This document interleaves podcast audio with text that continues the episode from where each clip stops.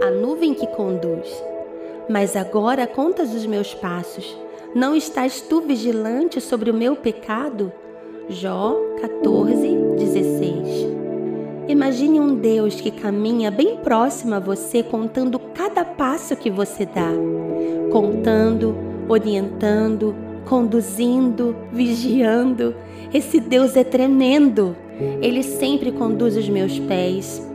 Ele sempre será a minha nuvem, sempre será o nosso orientador.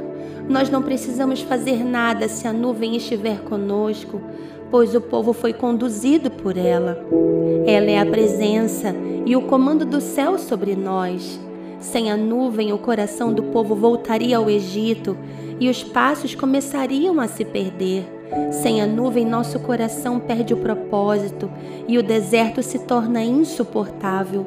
Eu preciso andar debaixo da nuvem porque atitudes definem destino.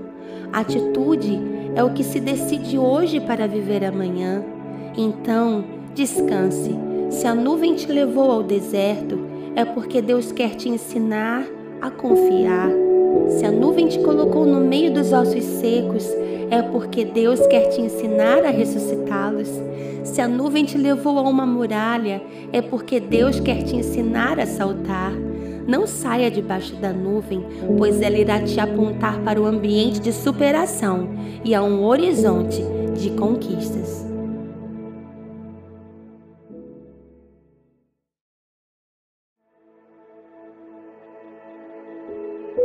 Ele me faz voar pois Ele conhece a nossa estrutura.